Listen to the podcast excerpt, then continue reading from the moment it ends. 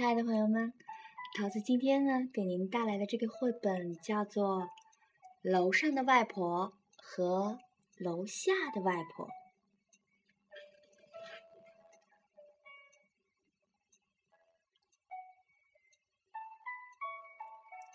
当汤米还是个小男孩的时候，他有个外婆，还有个曾外婆，他很爱他们呢。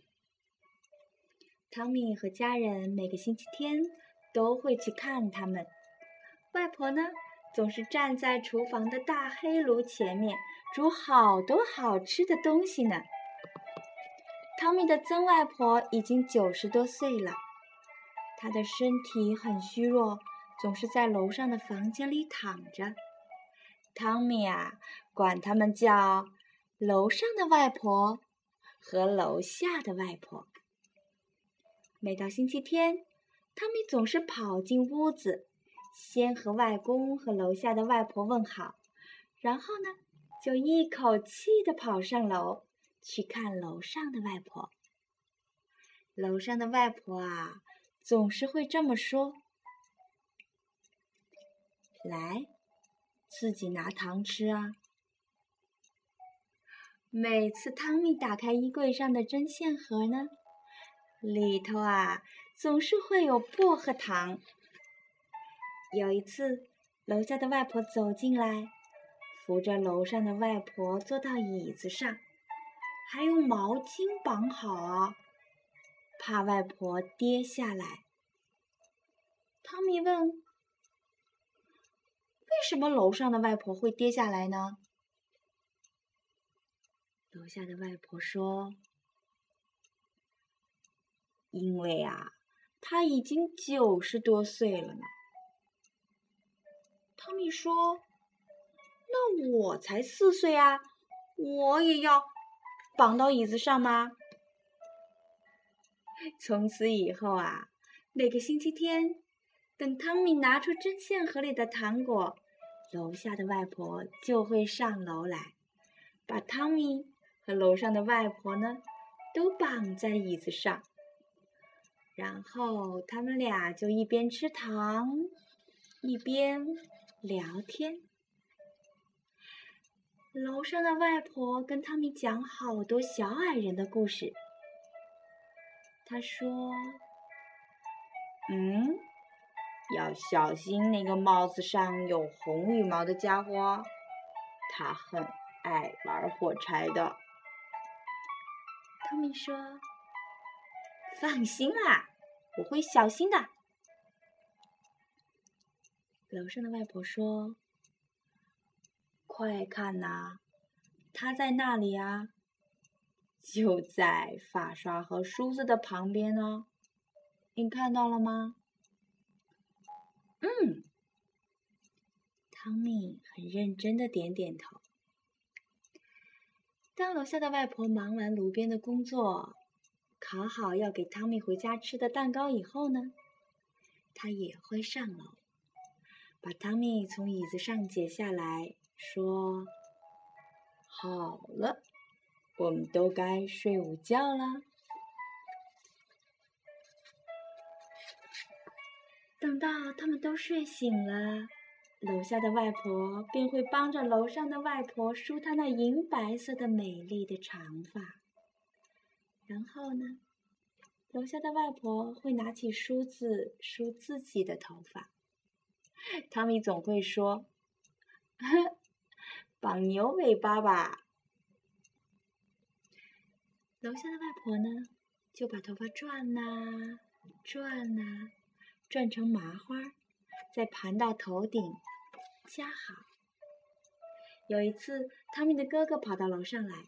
刚好看见楼上的外婆躺在床上，头发披散在肩上，他立刻跑开了。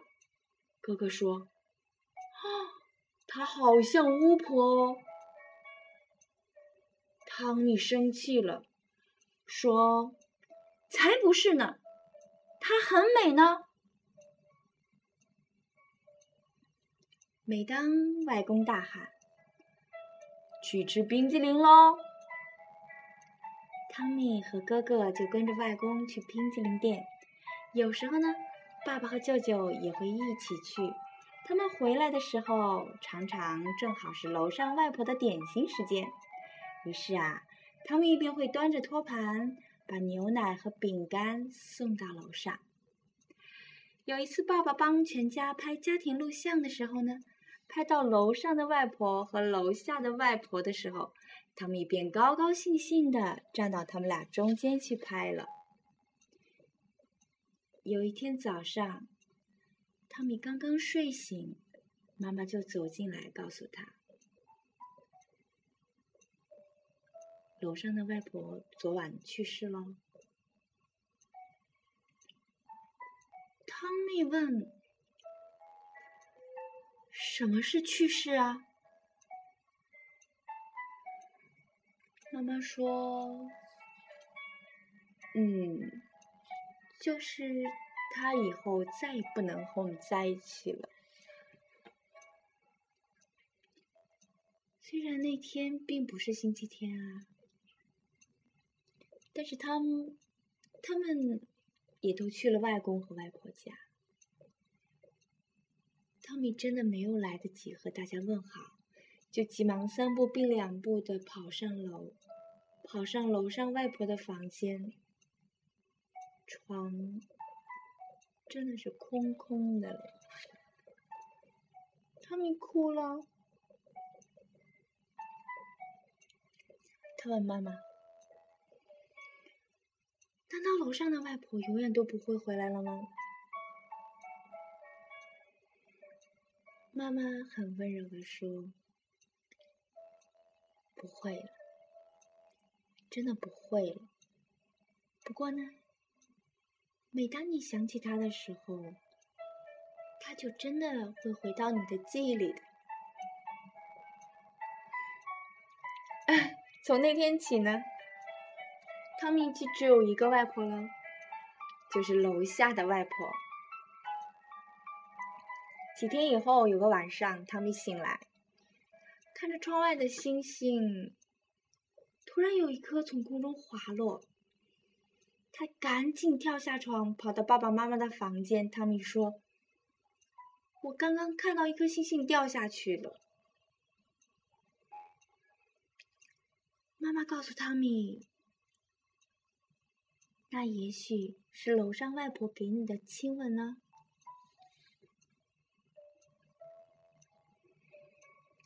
很多年过去了，小汤米长大了。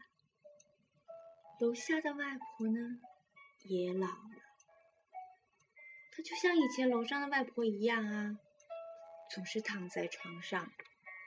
到后来呢，她也去世了。有天晚上，汤米从卧室窗口望出去，正好看见一颗星星快速的从天空滑落。汤米心里想：“嗯。”你们俩现在都是楼上的外婆。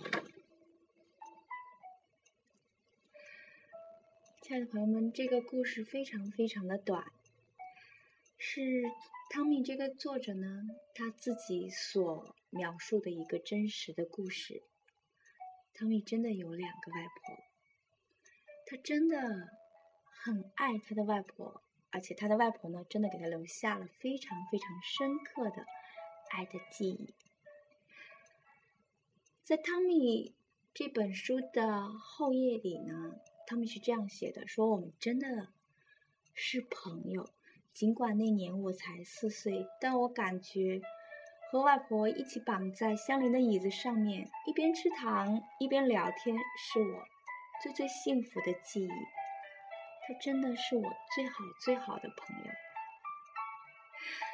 好了，那么今天在听故事的朋友们，无论你是大朋友还是小朋友，想必我们每个人都有自己的外婆，无论她在还是不在，是不是也变成流星划过了？我想，她都是你最美丽、最温暖的回忆。